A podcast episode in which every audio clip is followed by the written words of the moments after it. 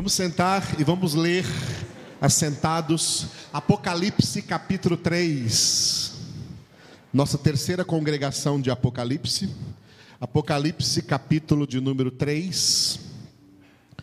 Abre aí na sua Bíblia.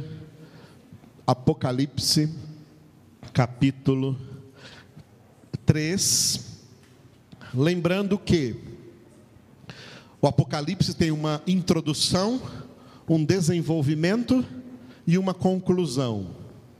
Quem já veio já copiou isso por aí, tá? E então, é, na introdução, nós temos os três primeiros capítulos. Depois, o desenvolvimento de 4 a 20 e a conclusão de 21 a 22, tá? Então, o capítulo 3 que vamos ler hoje é o fim da introdução. E esse capítulo 3 ele faz coro com o capítulo 2, né? juntamente com o capítulo, para deixar aí mesmo, juntamente com o capítulo de número 2. É... Esses dois capítulos, o capítulo 2 e o capítulo 3, são as sete mensagens que Jesus enviou às sete igrejas da Ásia Menor. Tá? As quatro primeiras mensagens estão no capítulo 2 e as três últimas mensagens no capítulo de número 3. Amém? Glória a Deus. Louvado seja o nome do Senhor Jesus. Hoje nós não vamos explicar essas cartas, porque nós estamos explicando a, a, lá do começo, lá do primeiro capítulo, não vai dar tempo, é claro, de nós explicarmos aqui. Vamos passar por aqui em outras datas. Mas enquanto nós estivermos lendo, você vai ver aí que tem carta à igreja em Sardes, carta à igreja em Filadélfia e carta à igreja em Laodiceia. Quando nós estivermos lendo, você vai pensar assim, ó. Você vai pensar assim, quando nós estivermos lendo. A carta à igreja em Sardes representa a reforma protestante, o protestantismo na face da terra. O protestantismo, a reforma protestante, começou muito bem em 1517, mas depois ela estagnou e agora está retrocedendo. Então, é uma mensagem de repreensão, porque a reforma foi boa, mas não foi completa não foi perfeita. A reforma tem que continuar. Depois das duas últimas cartas, Filadélfia e Laodiceia, essas duas cartas são interpretadas com um versículo só que Jesus disse em Mateus 22, 14. Muitos são chamados, mas poucos os escolhidos. Os muitos chamados são os crentes, a maioria dos crentes, que apesar de serem crentes, não vão para o céu, não serão salvos, porque eles não se santificam. Esses crentes, eles estão aí na última igreja, a igreja de Laodiceia. A igreja de Laodiceia é a igreja dos muitos chamados. Para o céu vão apenas os poucos escolhidos, porque os poucos escolhidos são os eleitos de Deus e eles, a diferença deles para os muitos chamados é que eles buscam a sua santificação de todo o seu coração. Eles perseveram na sua santificação. Jesus disse: aquele que perseverar até o fim, esse será salvo. A igreja de Filadélfia, a penúltima igreja aí, é a igreja dos poucos escolhidos. Então, reforma protestante, igreja de Sardes. Poucos escolhidos, igreja de Filadélfia. E muitos chamados, igreja de Laodiceia. Enquanto lemos esse capítulo, então, vocês vão pensando nessas três realidades, amém? Glória a Deus. Vocês vão dividir comigo a leitura. Eu vou ler os ímpares e vocês vão ler os pares em oração. Enquanto estamos lendo a palavra de Deus viva e eficaz, é Jesus agindo em nós. Jesus agindo em nós. Ao anjo da igreja em Sardes, escreve: Estas coisas diz aquele que tem os sete Espíritos de Deus e as sete estrelas. Conheço as tuas obras, que tens nome de que vives e estás morto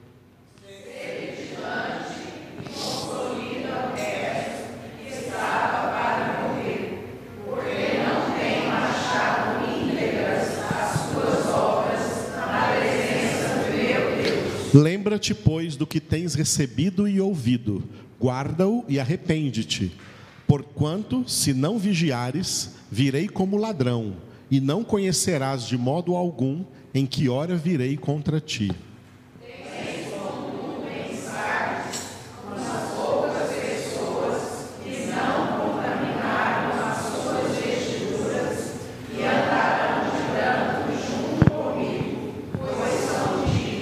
O vencedor será assim vestido de vestiduras brancas, e de modo nenhum apagarei o seu nome do livro da vida.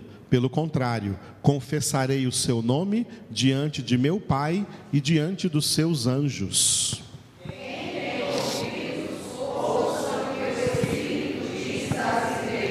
Ao anjo da igreja em Filadélfia escreve: Estas coisas diz o santo, o verdadeiro, aquele que tem a chave de Davi, que abre e ninguém fechará, e que fecha e ninguém abrirá.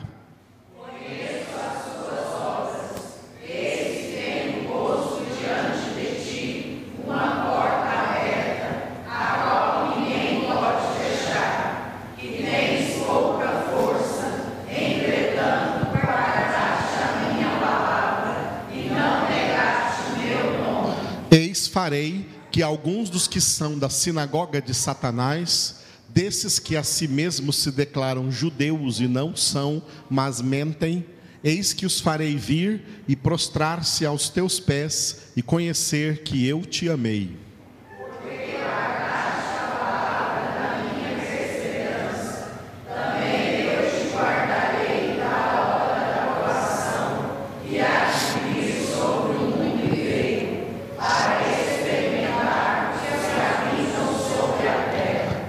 Sem demora, conserva o que tens, para que ninguém tome a tua coroa.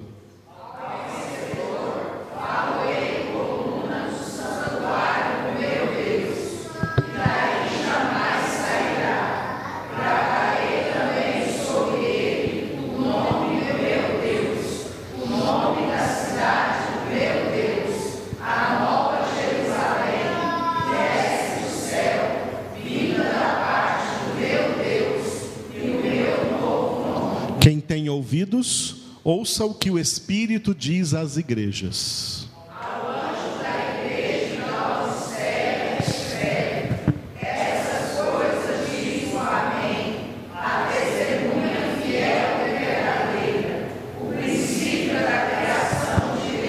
Conheço as tuas obras, que nem és frio nem quente.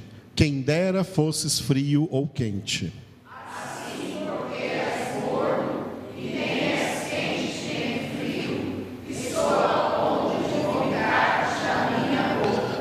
Dizes: Estou rico e abastado, e não preciso de coisa alguma, e nem sabes que tu és infeliz, sim, miserável, pobre, cego e nu.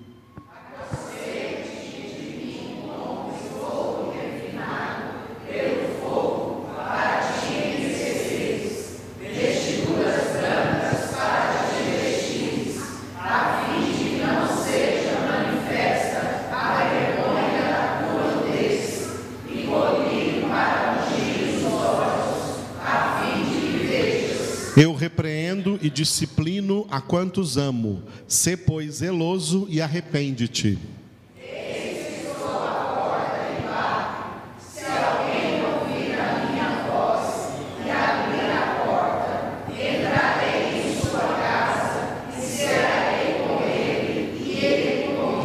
Ao vencedor, dar-lhe-ei sentar-se comigo no meu trono assim como também eu venci e me sentei com meu Pai no seu trono.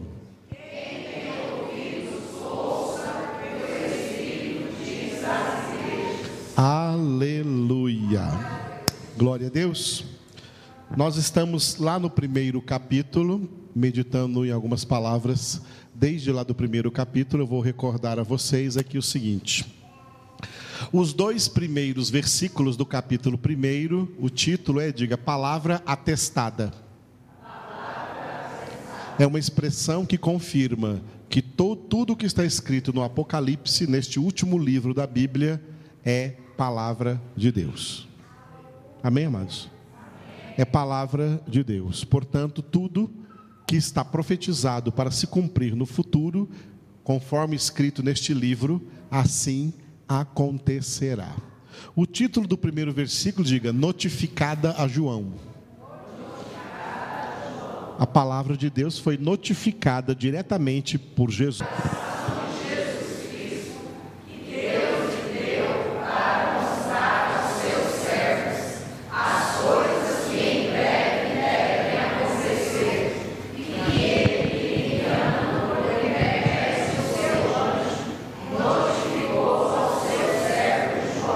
está de vermelho, repita: as coisas que em breve devem acontecer.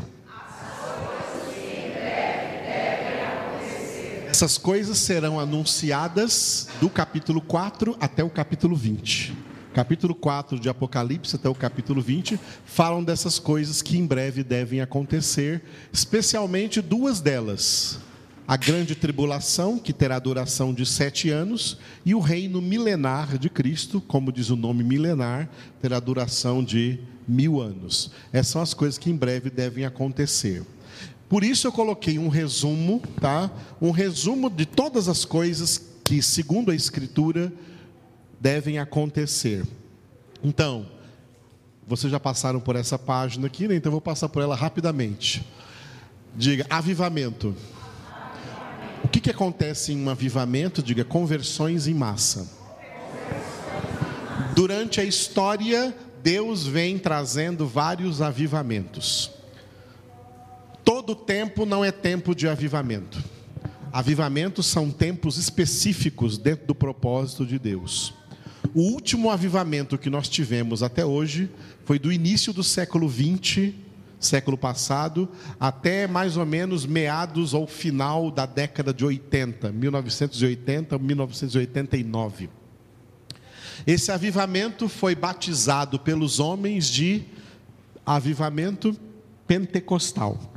E, esse foi um período em que na face da terra aconteceram conversões em massa. É histórico que depois de um avivamento, sempre vem um período de resfriamento. Nós estamos desde a década de 90 num período de resfriamento, tá? Porque tem muitas conversões no período de avivamento, mas muitas dessas conversões são conversões emocionais e não conversões espirituais. São conversões religiosas e não conversões espirituais. São conversões místicas e não conversões espirituais. E quem é emocional, religioso, místico, não é espiritual, não aguenta o resfriamento e no período do resfriamento todos se desviam de Deus. Porque o verdadeiro avivamento, ele opera a transformação de uma vida pela renovação da mente. Da mente. Do racional acima do emocional, acima do religioso, acima do místico, aqui na mente. O verdadeiro avivamento é para aqueles que têm a mente renovada, e pela mente renovada, a transformação de vida, esses crentes não se desviam nunca mais. Esses crentes perseveram até o fim.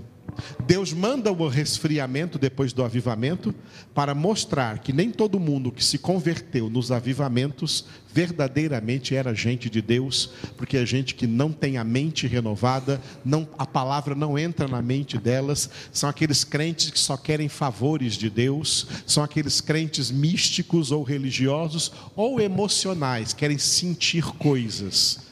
O culto não é emocional. Romanos 12, 1 diz que o culto é racional. É para pensar, é para refletir, é para meditar. Em que? Em toda a palavra de Deus, porque não só de pão viverá o homem, mas de toda palavra que procede da boca de Deus. Por que, que está lotado de crentes fracassados na vida espiritual? E quando fracassam na vida espiritual, fracassam em todo o resto. Fracassam no casamento, fracassam em relacionamentos, fracassam na família, fracassam até nas finanças, fracassam em tudo, porque tem, porque são fracassados espiritualmente, porque não têm palavra de Deus em suas mentes e essas pessoas não suportam e no resfriamento elas caem e se separam de Deus. Hoje tem tanto crente separado de Deus que já tem crente hoje que já voltou para o catolicismo, tem crente hoje que já voltou para o espiritismo e tem crente hoje que já voltou para o ateísmo. E pessoas que na época do avivamento estavam gritando aleluia e glória a Deus dentro das igrejas. Estão todas afastadas. Todas afastadas. Porque não foram verdadeiramente transformadas por meio da, do ministério da palavra de Deus renovando as suas mentes. Num resfriamento acontece três coisas: diga, multiplicação da iniquidade, esfriamento do amor e apostasia. Tudo isso aí no resfriamento, tá? É um período de preparação para o que vem depois, que é a, diga, grande tribulação. A grande tribulação está sendo preparada por esse período que nós estamos vivendo, onde tem essas três coisas: multiplicação da iniquidade, esfriamento do amor e apostasia, que nós explicamos bem detalhadamente já esse ano, tá? Está aí, aí para trás. Nós temos gravado aí, você pode acessar na internet. Muito bem. Depois desse período de resfriamento, vai vir um novo período de avivamento, mas novo período de avivamento vai acontecer dentro da grande tribulação. A grande tribulação será um tempo terrível na terra, mas terá uma coisa muito positiva profetizada no capítulo 7 de Apocalipse, que é um grande avivamento em toda a face da terra. O último avivamento será dentro da grande tribulação. E depois da grande tribulação, que durará sete anos, vem o, diga, milênio milênio é o reino milenar de Cristo, profetizado aí também no Apocalipse. Vamos ler sobre ele aí, depois de ler sobre a grande tribulação. No outro quadro aqui eu coloquei, no outro slide eu coloquei assim, repita lá em cima: a vinda de Jesus ocorrerá em duas etapas. Isso. A segunda vinda de Jesus acontecerá em duas etapas. Eu coloquei aqui a primeira etapa, ó. Diga, dando início à grande tribulação. E a segunda etapa, diga, encerrando a grande tribulação. No início da grande tribulação, Jesus vem, diga, sobre nuvens. E ele vai fazer duas coisas: diga, ressurreição dos salvos, arrebatamento da igreja. E isso que Jesus vai fazer no início da grande tribulação, sobre nuvens. Ele não vai pôr os pés na terra. Quem tiver na terra não verá Jesus. Somente verão Jesus os salvos que se encontrarem com ele sobre nuvens. E esses salvos ressuscitados e arrebatados dessa nuvem serão levados por Jesus para a casa do Pai onde estarão para sempre com o Senhor. Aleluia. Enquanto isso, na terra vai acontecer os sete anos da grande tribulação. No fim da grande tribulação, Jesus vem encerrando a grande tribulação.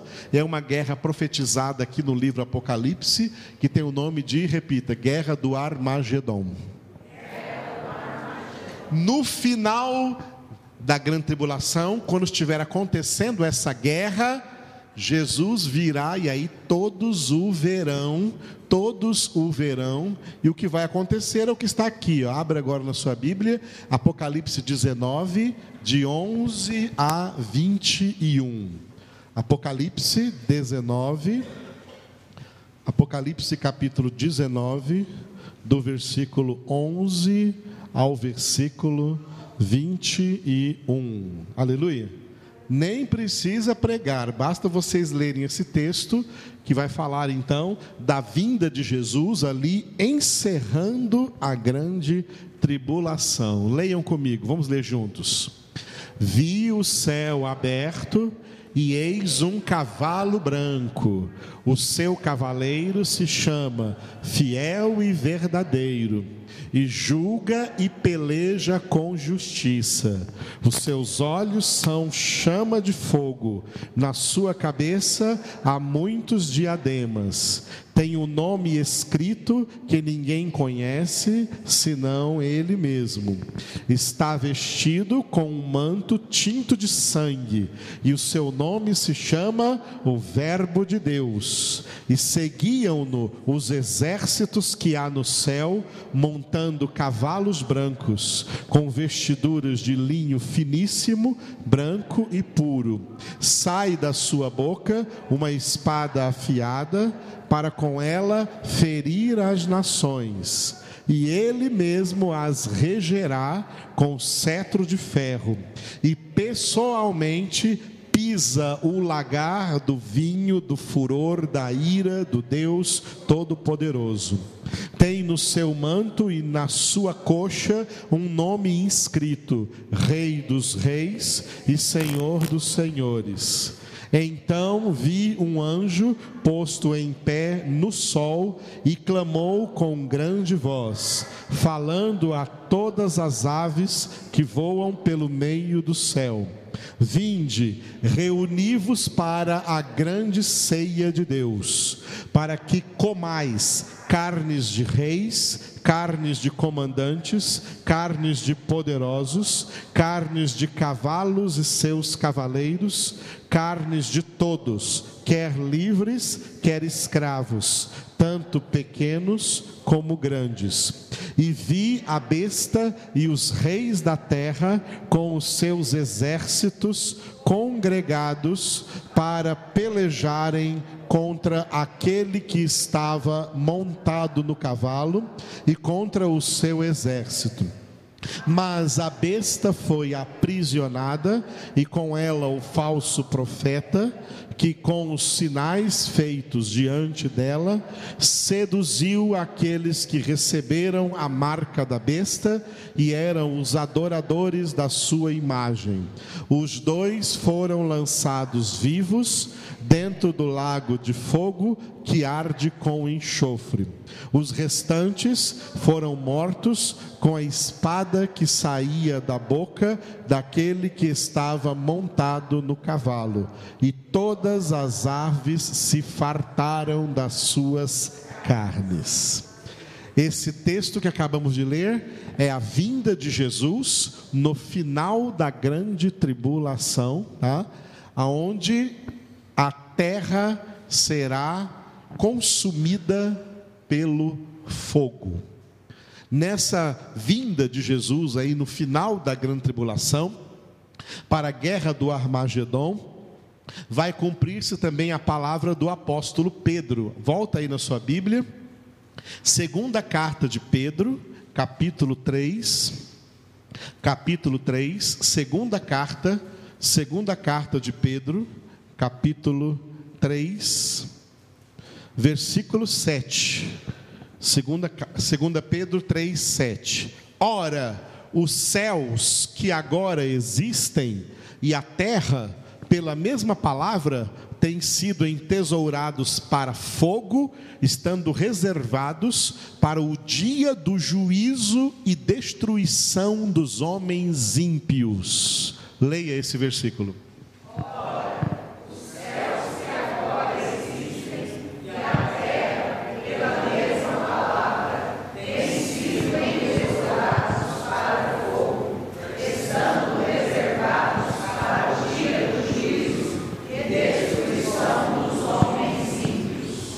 Na sua Bíblia aí, dia do juízo, está com letra maiúscula? Sim, letra maiúscula? Esse dia do juízo é o último dia dos sete anos da grande tribulação. Quando estiver explodindo na terra a terceira guerra mundial. A terceira guerra mundial, ela será travada entre as nações, tá? haverá dois grupos de nações. Um grupo aliado a Israel e o outro grupo contrário a Israel. O Brasil, por exemplo, é aliado a Israel. Os Estados Unidos é aliado a Israel. Haverá um grupo aliado a Israel e um grupo contra um grupo contra Israel. As nações se reunirão para essa terceira grande guerra mundial no lugar chamado Megiddo, em Israel, por isso daí vem o vale do Armagedon. Armagedon, Armagedon, a gente fala Armagedon. Em hebraico não tem já, Joju, essas palavras não tem, então não é Megido, é Megido, não é Armagedon, é Armagedon. Tá? Então, nesse lugar, nesse vale, essa guerra estará explodindo ali, os exércitos dessas nações ali morrendo e matando, os homens matando-se mutuamente por causa dos seus interesses egoístas, por causa da sua ganância pelo petróleo, pelo dólar, pelo dinheiro, pelas riquezas do mundo, pelas terras, pelas posses do mundo, não entendendo que o mundo não é deles, o mundo é de Deus do Senhor ao Senhor pertence a terra e tudo que nela contém, o mundo inteiro e todos os que nele habitam.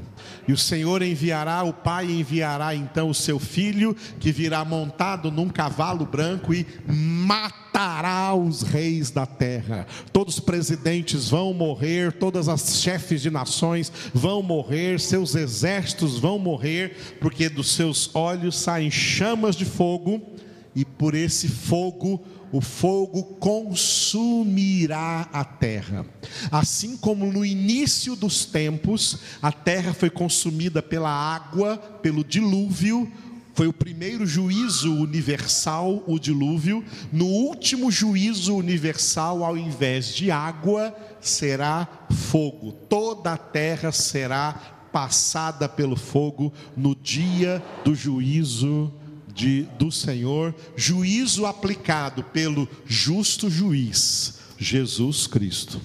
Porque na sua primeira vinda, Jesus veio como Salvador, mas na sua segunda vinda, ele verá como justo juiz para julgar vivos e mortos e para condenar aqueles que não obedeceram ao seu evangelho, não obedeceram à sua palavra mas se estribaram nos seus bens, nas suas riquezas, nos seus tesouros terrenos, nas suas falsas soberanias nacionais. Nenhuma nação é soberana, só existe um Deus que é soberano e ele reina sobre todas as nações e sobre todos os povos. E ele virá para dar um fim a essa história que nós hoje estamos vivendo, vai dar um fim a essa história no final da grande tribulação com a guerra do Armagedão. Esse é o dia, o dia do juízo do Senhor. Depois dessa guerra, terminando a grande tribulação, começa o reino milenar de Cristo sobre a face da terra, do qual nós falaremos ainda aí para frente, meditando no Apocalipse a cada dia. Então hoje nós meditamos principalmente, porque nós já havíamos meditado aqui, Jesus vindo no início da grande tribulação, Hoje, hoje a nossa principal reflexão é essa: a vinda de Jesus encerrando a grande tribulação com a guerra do Armagedon. Essa será verdadeiramente a terceira guerra mundial e todas as nações da terra perecerão sob o fogo do juízo do Senhor, do justo juízo de Deus sobre a face da terra. Glória a Deus. Onde você estará nessa época? Você já estará no céu se você tivesse santificado. Se você não tivesse santificado, você já estará no inferno. É em um desses dois lugares que você vai estar. Se você tivesse santificado, estará no céu. Se não tivesse santificado, já estará no inferno. Onde você quer estar? Santifique-se. Leve a sério a sua santificação. Mude de vida, transforme a sua mente. Muda pensamentos carnais, desejos carnais, vontades carnais, atitudes carnais, deixa de ser mundano e seja homem de Deus, e seja mulher de Deus, seja pessoa de Deus, fiel a Ele, pessoa de oração, pessoa de palavra de Deus diariamente, pessoa que não falta em congregação, pessoa que persevera, porque só aquele que perseverar até o fim será salvo. Não sou eu que estou dizendo isso, é Jesus. Ouviu a palavra dele? Onde você quer estar? Santifique-se. Porque sem santificação, entendeu o recado de Deus? Então você está estudando o Apocalipse comigo. Aleluia. Oremos. Obrigado, Senhor, por essa noite abençoada na tua presença, em que o Senhor falou conosco na tua palavra fortemente, levando-nos, Senhor, a santificação, a santidade de nossas vidas e a manter-nos, Senhor, a sermos achados por ti, vestidos e não despidos, de pé e não caídos, fortificados e não enfraquecidos, aquecidos e não esfriados, quentes e não frios e nem mornos, mas fortes na presença do Senhor espiritualmente. Abençoa todos que estão ouvindo essa palavra nesse ano, tanto aqui como longe daqui, derrama sobre todos a tua bênção. Guarda no Senhor. Abençoa o Paulo Henrique que está aqui nessa noite e a Rúbia que está com ele também. Abençoa cada um dos que ouviram essa palavra nessa noite e dos que vão ouvir nas noites subsequentes, onde continuaremos meditando segundo a tua vontade, Senhor, e segundo a graça que o Senhor nos der, ó Pai, em Cristo Jesus. Abençoa aqueles que estão sendo fiéis à tua palavra em todas as coisas, especialmente também nos seus dízimos e nas suas ofertas, honrando a tua palavra, a tua pregação, em nome de Jesus.